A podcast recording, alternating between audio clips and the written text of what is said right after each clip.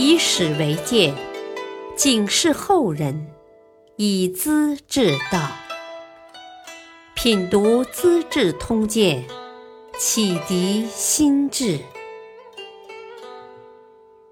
原著司马光，播讲汉乐。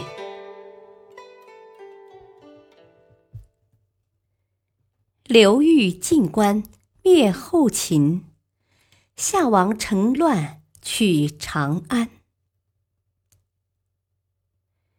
后秦国王姚兴死了，儿子们在争夺王位的过程中，曾有一场规模不大的流血斗争，结果还是太子姚泓得胜。但他是一位庸碌无能的君主，正好为东晋太尉刘裕的讨伐提供了机会。公元四百一十六年秋天，刘裕全面布置，准备出兵。他请刘牧之主持后方的军政大事，保证后勤供给，派五路大军先后出发，向关中长安推进。刘裕到达彭城坐镇，指挥各路人马。恰巧宁州经昆明。送来一批琥珀枕，琥珀是治刀伤的良药，制成枕头，冬暖夏凉，十分名贵。刘裕一个不留，马上捣碎，分发给出征的将士。他到彭城刚下车，就派人带上厚礼，请王华来当自己的主簿，主持文书工作。这两件事就把军心和人心笼络住了。原来王华是王导的曾孙，父亲在政治斗争中失败，单骑逃走，不知下落。有位僧人名叫谭勇，基于义气，带着年少的王华到处逃避，叫他扛着行李包，两人走到河边。哨卡怀疑王华的身份，不让他走。谭勇不动声色，顺手给孩子一个耳光，骂道：“贱东西，还不快点跟上来！”哨兵以为他是和尚的仆人，便放行了。后来大赦，王华回到东吴，找不到父亲，就避开朋友往来，隐居田园。吃糙米，穿破衣，专心读书。刘裕早已听到他的名声，想请他出来。他先为王华的父亲发丧，让王华守孝敬礼。刚一结束，就交给他重要的职位。刘裕把一切安排妥当了，密切注意前线的动静。刺史王仲德率领水军沿大河（今黄河）逼近华台，这里是北魏的领土。北魏皇帝拓跋嗣和后秦姚氏关系密切，跟刘裕是对头。东晋水军一到，华台的守将却弃城逃走了。王仲德特别高兴。我们打算用七万匹布帛做礼物，向魏国借路的，不想他们竟主动让路，难得难得呀！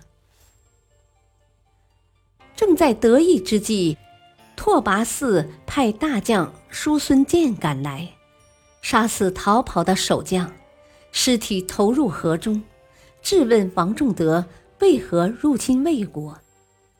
王仲德一再解释。哦，刘太尉从黄河去洛阳，是要祭扫进士的祖墓，并不想侵犯贵国。我们只不过借你们的空城华台休息几天就走的，何必那样紧张？刘裕也写信道歉，总算通过河水到达洛阳附近。王镇恶和谭道济是东晋的一支主力部队。他们从许昌打到洛阳，俘虏后秦军队四千多人，部署主张活埋，筑一座高高的坟墓，威震西方。谭道济严厉地训斥道：“吊民伐罪，正在今天。你们这样想，是逞一时痛快，贻害百年大业呀！真是岂有此理！”把俘虏当时就释放了。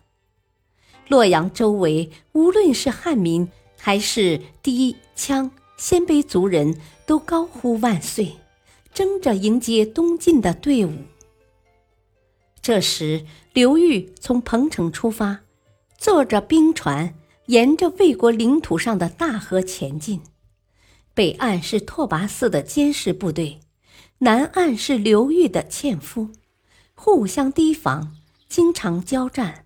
好不容易赶到洛阳，才和大军会合。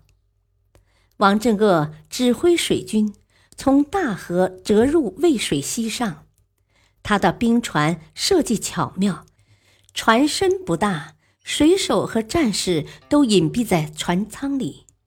从岸上看，只见船走，不见有人。秦国的军队从来没见过这种船。以为有神灵在助推。王镇恶到得渭桥，叫军士飞速出舱。水流很急，人刚登岸，船就飘走了。他向部队宣布：“我们的老家在江南，这里是长安北门，两地相隔几千里，船和粮都已飘走。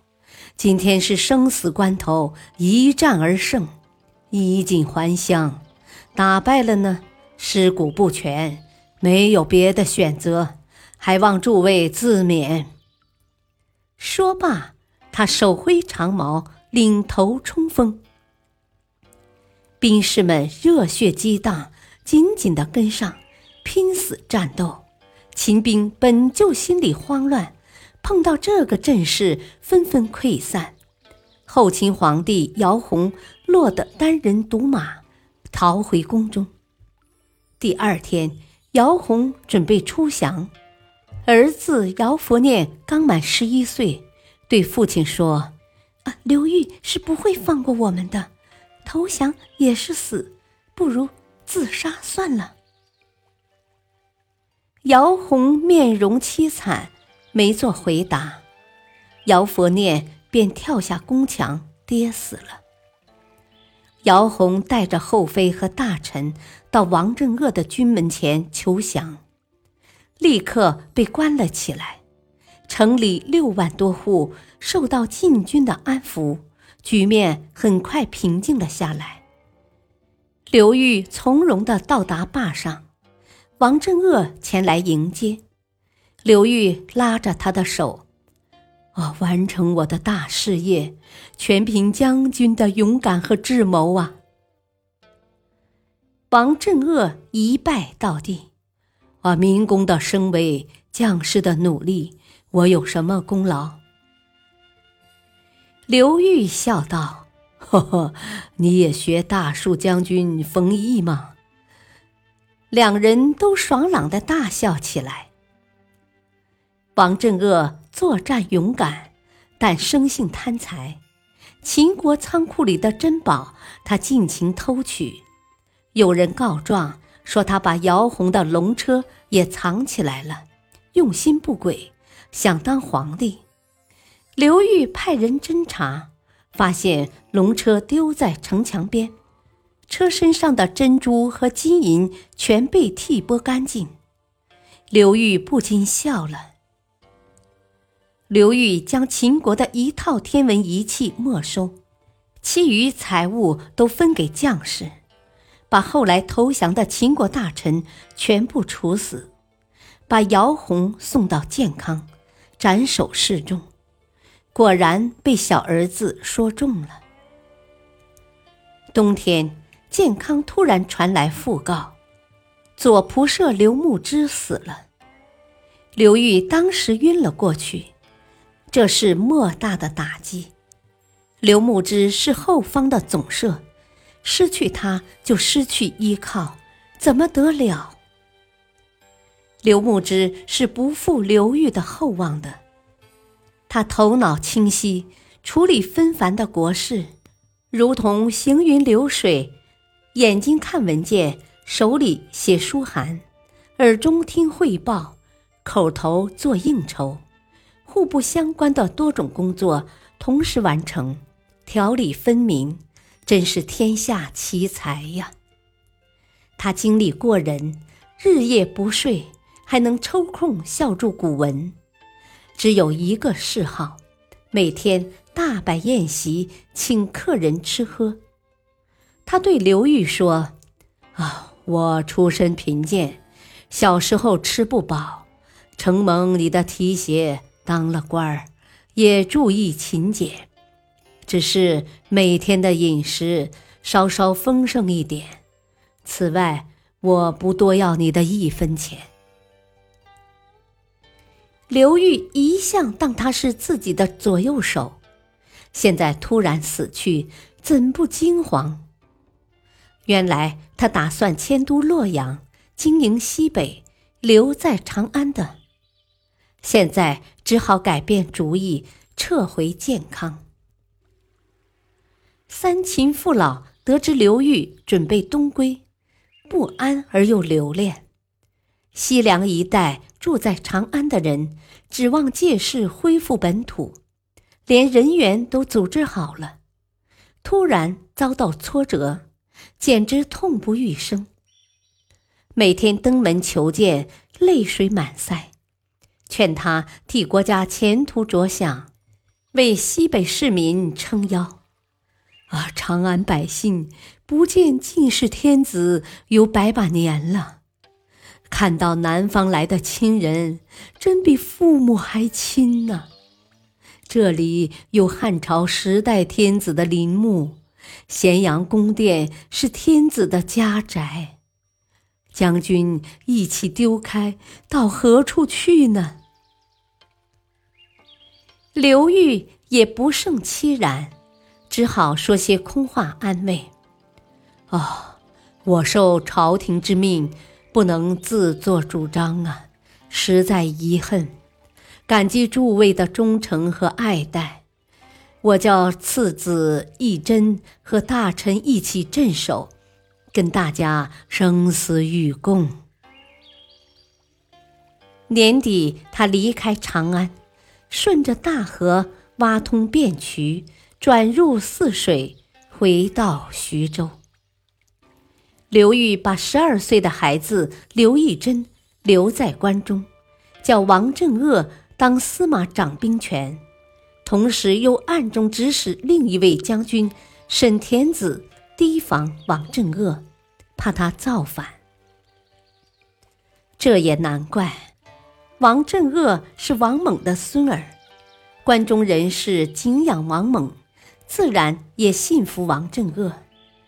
他想闹事是有人拥护的，沈田子这些人嫉妒王正恶的功劳，彼此矛盾一大堆。刘裕临走时竟煽动沈田子：“啊，当年钟会造反不成功，就是因为有魏冠，你就是我的卫冠嘛。俗话说，猛兽不如群狐啊，你身边十多人。”还怕一个王镇恶吗？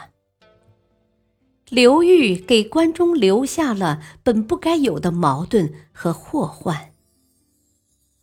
当局者迷，旁观者清。长安的情况被北边的夏国国主赫连勃勃看准了。后秦灭亡了，刘裕也跑了，关中只有一个小孩儿。统帅一批彼此不服的老将，是一盘烂棋呀。他也看透了刘裕，回去干什么？想当皇帝，向司马氏开刀。他跟大臣们谈起，老天要把关中送给我了，可不得违背天意呀。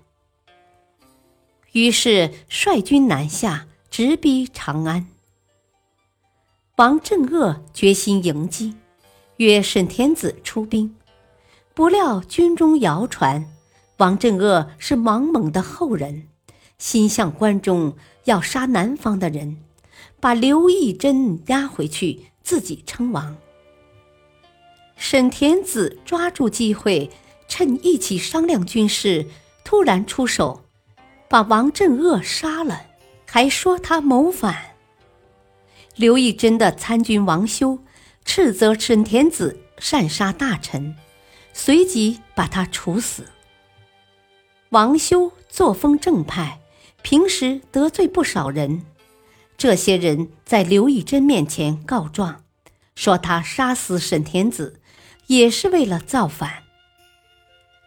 十二岁的孩子懂得什么？眼看众口一词，深信不疑，又把王修杀了。长安城中互相屠杀，帮了赫连勃勃的大忙。他很快攻破城池，把刘义珍吓跑了。刘裕的西征大业也就此告吹，付之东流了。这不奇怪，他打长安、灭后秦，是要捞取资本，取代司马氏当皇帝。因此，刘牧之一死，就惴惴不安，怕自己地位不稳，丢下关中父老走了。功过是非，明眼人是清楚的。感谢收听。费心机，刘裕受禅，用欺诈工地被杀。敬请收听，再会。